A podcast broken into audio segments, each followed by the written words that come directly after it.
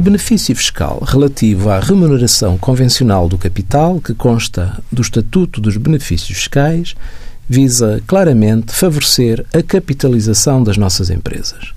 A proposta do OE 2018 passa a prever não só as entradas realizadas por conversão de suprimentos ou de empréstimos de sócios, mas também aumentos de capital por conversão de créditos de terceiros. No entanto, para efeitos deste benefício fiscal, só são consideradas as entradas em espécie para a conversão de créditos de terceiros quando realizadas a partir de 1 de janeiro de 2018 ou a partir do primeiro dia de tributação que se inicia após esta data, quando o período de tributação seja diferente do ano civil.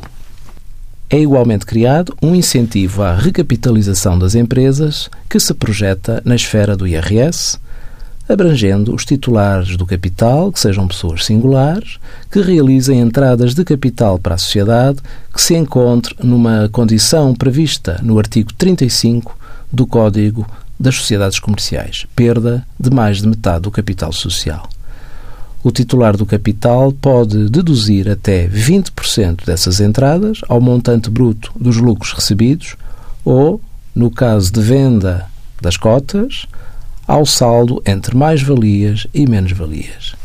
Esta dedução será feita no apuramento do lucro tributável referente ao ano em que sejam realizadas as entradas e nos cinco anos seguintes.